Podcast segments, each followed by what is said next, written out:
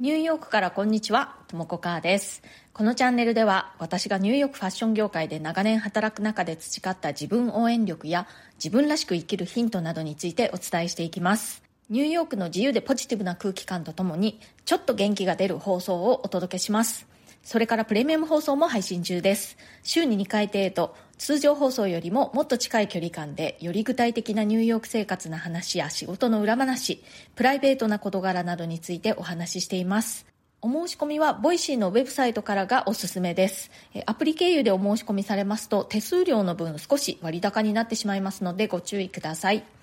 それでは、今日もよろしくお願いします。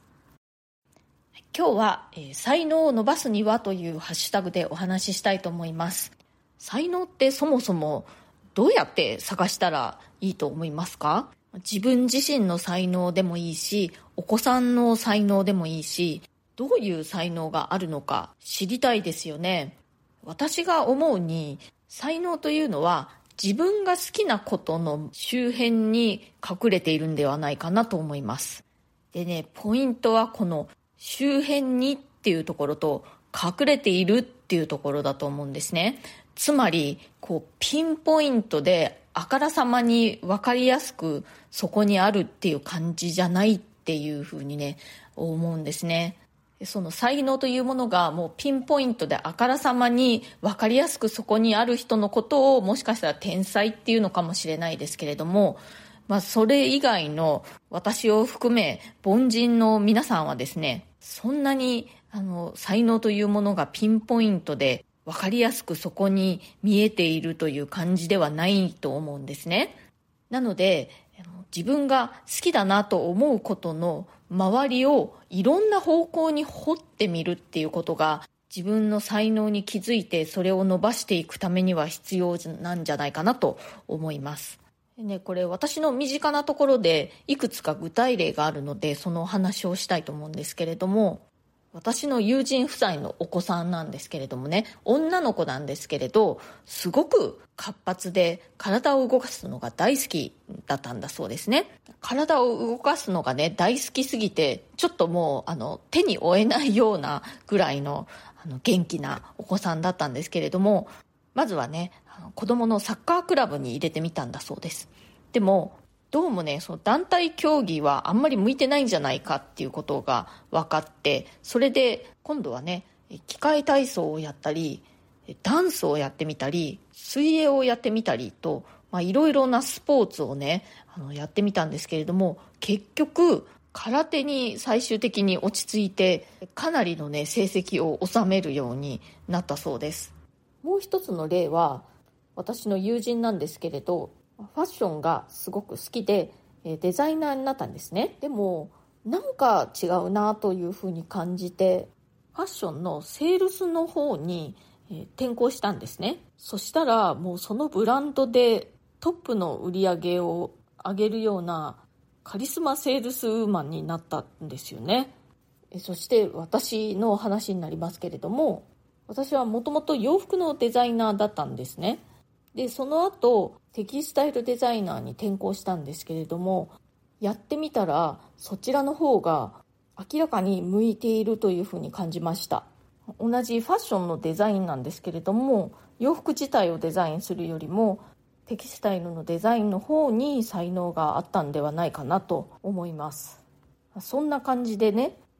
自分の才能のありかに気づいてそれを伸ばしていくためにはま、ずどこかからね掘り始めなくちゃいけないんですけれどもそれはやっぱり自分が好きだと思うことから始めればいいと思うんですね。でそこからスタートしていろいろな方向に掘ってみるっていうことが大事なんじゃないかなと思います。自分がね好きだと思うことの周辺には何かしらのね才能が埋まっているというふうに私は思うんですよね。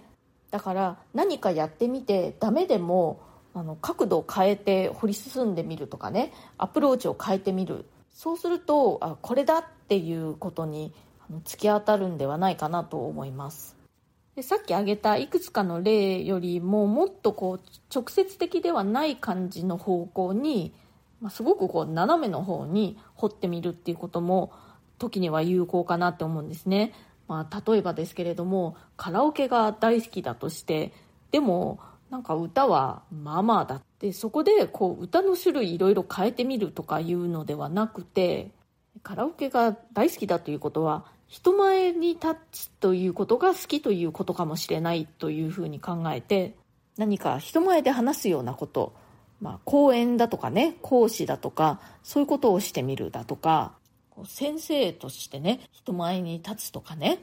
例えばですけれどそんな感じですぐ隣ではないこう斜めの方向に掘ってみるっていうこともありなんではないかなと思います、まあ、とにかくですねその好きだと思うことをやってみてどうも才能がなさそうだぞと思ったらその周辺をねいろんな方向に掘ってみるといいんじゃないかなと思います。そうするとね絶対きっと何か自分が才能があるっていうことに突き当たると思うんですね。で、突き当たったら、そこをもっとどんどんとね、あの、掘り進んでいくといいんじゃないかなと思います。で、才能あるんじゃないかなって思うことに、あの突き当たった時に、やっぱりそこでこう、その才能を開花させるには、努力っていうものが不可欠だと思うんですね。で、それが自分の好きなことだと、努力もしやすいと思います。そうでないことに比べたら。なので、まあそういう意味でも、自分が好きなことからスタートして、その周りを掘り進んでいくというやり方は理にかなっているのかなと思います。はい、今日は、え才能を伸ばすにはというハッシュタグでお話ししました。え才能というのは必ず誰にでもあると思うんですね。ただそれを見つけて育てるという努力が必要だと思うんです。でそれをやるには自分の好きなことからやっぱり始めてそこからその近辺に掘り進んでいくという方法がいいんじゃないかなと思います。今日の放送が気に入ってくださったらチャンネルのフォローがまだの方はぜひこの機会にチャンネルフォローしていただけるととっても嬉しいです。今日も最後まで聞いてくださってありがとうございました。それではまた次回、ともこかーでした。